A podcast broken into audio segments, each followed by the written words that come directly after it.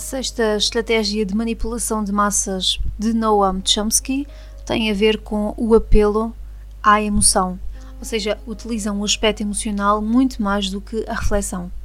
Fazer uso do aspecto emocional é uma técnica clássica para causar um curto-circuito na análise racional e no sentido crítico dos indivíduos. Por outro lado, a utilização do registro emocional permite abrir a porta de acesso ao inconsciente para implantar ideias, desejos, medos e temores ou induzir o público a determinados comportamentos.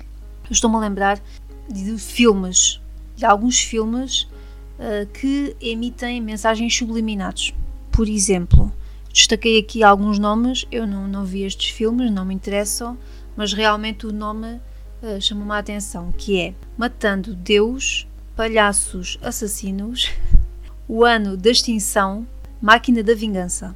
Portanto, isto uh, tem mensagens subliminares, como guerra, violência, ódio, uh, destruição, morte, tragédia. Isto tem muito a ver com a estratégia da gradualidade que já foi aqui falada, ou seja, eles vão impondo gradativamente determinadas ideias, determinados conceitos, até que o público ache normal. Portanto, eles ver um filme de terror, de, de assassino, é perfeitamente normal. Até há quem goste e quem veja, porque realmente isso é normal. Eu não, não gosto pessoalmente, acho que não faz bem, porque a pessoa fica com aquilo no inconsciente e se às vezes o inconsciente, eu falava para mim, o meu era tão complicado devido a karmas e a dores não, não tratadas, levar com aquela, com aquela informação, se os visse, então eu desequilibrava-me e começava a vibrar coisas que não eram para mim. Um, outro exemplo que me parece muito interessante são os aliens, os ETs. Eu acredito que existam, nós não estamos sozinhos no universo. Uh, então, o que é que as pessoas fariam se aparecesse uma nave por cima das suas casas? Morriam de medo? Fugiam? Atiravam neles? Ou recebiam-nos com amor? Um, com aplausos? O que é que as pessoas fariam? É claro que a maioria das pessoas, se calhar, fugiam, uh, tentavam matá-los. Uh, porquê? Porque durante muitos anos foi-nos imposta esta ideia de que eles, uh, se eles existem, eles vêm para cá, para a Terra, dominar-nos, matar-nos, escravizar-nos, etc, etc. Quando no fundo há um governo oculto que faz exatamente isso de uma maneira muito subliminar. Está tudo ligado. Portanto, um, outro exemplo, já estamos cansados de saber que são os telejornais com as suas notícias sensacionalistas, por exemplo, as telenovelas.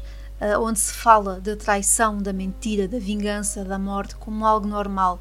Cada personagem é criado para provocar um sentimento em nós e, e, eles anulam o nosso senso crítico. Ou seja, nós quando vimos uma novela ou um filme, nós acreditamos que aquilo está a acontecer. Mesmo sabendo que aquilo é ficção, nós acabamos por acreditar e entrar na personagem e quando aquele está a enganar o outro, até muitas vezes dizemos para nós próprios, e lá que ele está a enganar.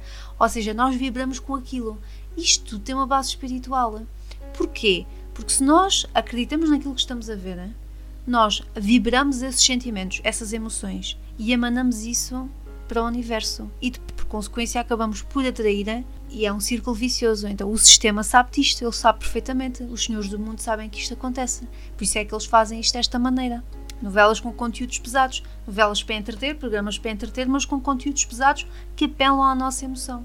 Nós, com tanta, com tanta distração, com tanta tecnologia, com tanto entretenimento, nós não descansamos, nós temos muito barulho à nossa volta, muitas, muitas distrações, gadgets, telemóveis, redes sociais.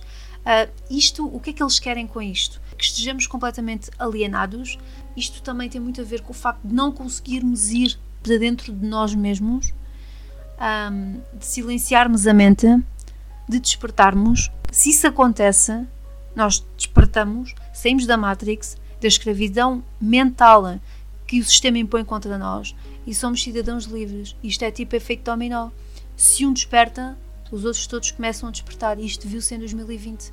As manifestações por todo o mundo, as pessoas que já não acreditam nos média, uh, enfim, toda uma panóplia de situações que durante o ano 2020 e 2021 continua a acontecer, em que as pessoas estão a despertar e, e finalmente estão a conseguir sair da Matrix e a ver que foram durante anos e anos enganadas.